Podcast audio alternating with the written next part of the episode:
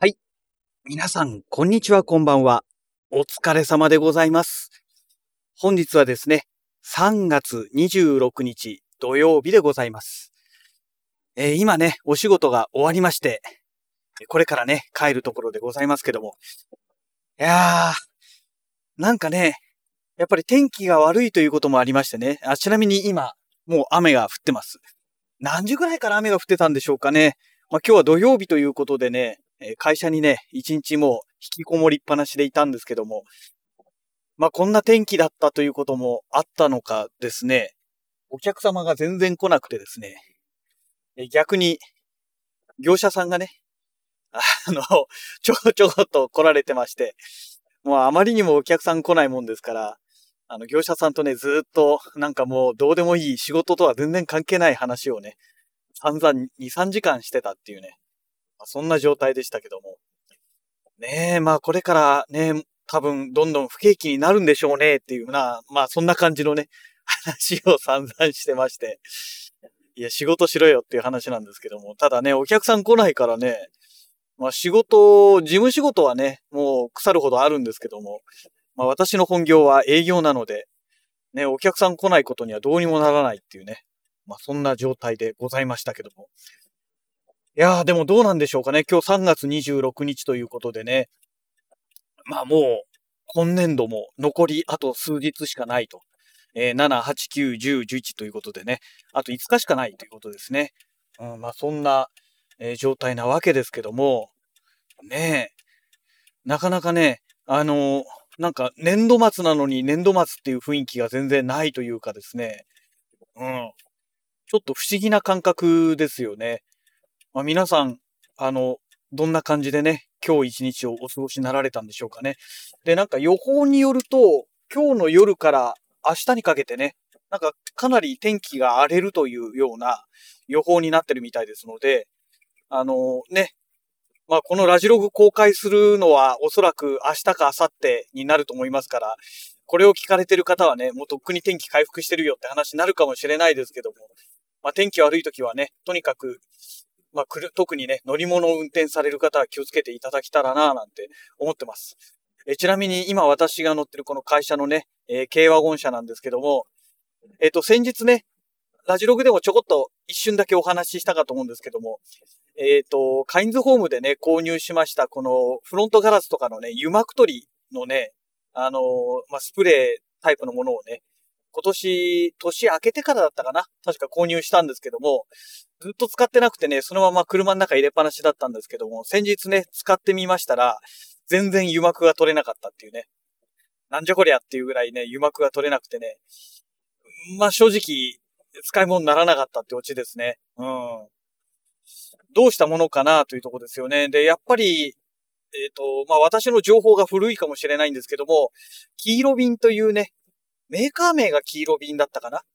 えー、というね、ところから出ている油膜取りがね、一番最強かなという感じがするんですよね。あと、それ以外にね、あのー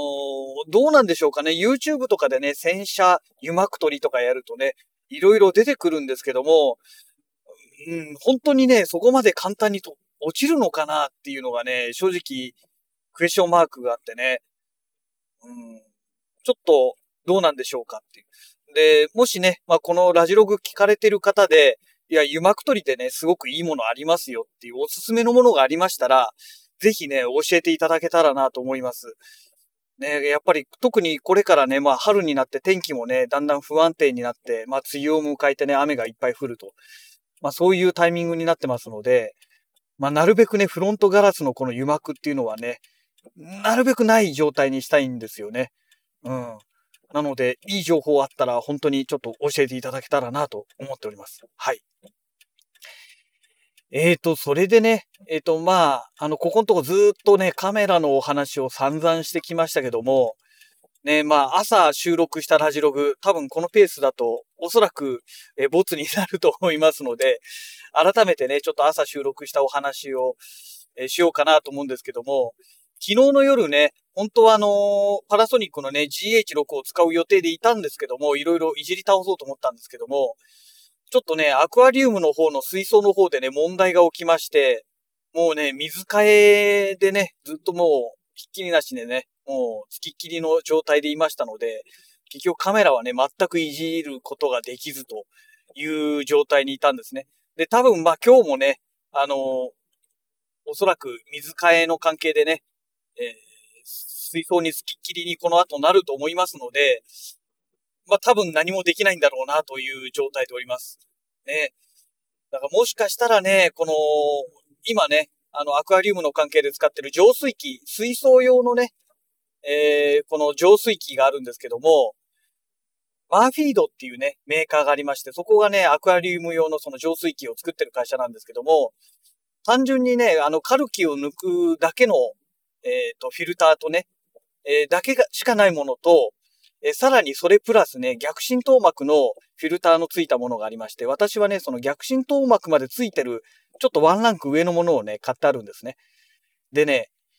えー、この逆浸透膜っていうのがね、あの、なかなかね、水がね、さーって出てこないんですよ。どうしてもね、あのー、なんて言うんですよ、密度の濃いフィルターを通して、まあ、限りなくね、H2O に近づけるっていう、そういう、まあ、浄水器になりますから、あのね、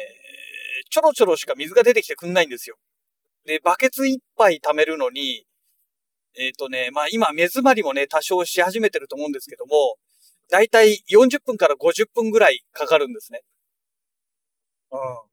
というところがありますので、で、そのバケツがね、だいたい8リットルぐらい入るようなものなんですけども、まあそれで40分から50分かかってきてしまうと。だからま今日帰ったらね、真っ先に、またね、浄水器入れてね、スイッチ入れて、まあ、スイッチっていうかね、蛇口開いて、水をね、溜め始める作業から入っていかないといけないなぁなんて思ってるんですけども、ね、だから休みの日なんかね、水替えするって言って水を溜めようとするとね、やっぱりそれだけ時間がかかりますので、そこがね、ちょっと難しいところなんですよね。うん。でね、あの、一応ね、ポリ容器、20リットル入るポリ容器を持ってるんですけども、最初の頃ね、それを買って貯めてたんですけども、使い勝手がね、やっぱり悪いんですよね。20リットルもの水を入ると、なかなかね、ちょっと持ち上げるってことができなくてですね。ですので、やっぱりね、バケツに1回溜めて、それをね、あの2リットルのペットボトルに入れて管理するっていうのが一番ね、最適だなっていうのがね、まあ、この数年間の間で感じたことですね。うん。そろそろまたあんまりね、水のペットボトル、ペットボトルの水を買うってことが私習慣としてないので、またちょっとそろそろね、水を買ってペットボトルを確保しなきゃいけないなっていうね、まあそんな感じでいるんですけどね。やっぱりね、ペットボトル多くあればあるほどその分ね、あの、ストック、水をストックすることができますので、あれ便利ですよね。本当はペットボトルだけで売ってくれてるといいんですよね。まあ、2、30円ぐらいとかでね、あの2リットルのペットボトルが売られていると本当助かるんですけども、まあなかなかね、そういったものが売ってないので、しょうがないので、まあ水を買ってね、水を消費してペットボトルを使ってるっていうね、まあそんな感じでいますね。はい。まあそんなこんなでお話ししてましたら、あっという間にね、ちょっと自宅に着いてしまいましたので、まあ今日はね、ネタというネタがね、特別ないものですから、まあちょっと先ほどのね、前半でお話ししました、車のね、洗車道具のこの、えー、油膜取りですね。フロントガラスのこの油膜取りでいい薬剤がありましたら、教えてほしいということでね、えー、ちょっとくどいようですけども、ぜひ、ちょっとそういう情報あったらね、本当に、えー、何か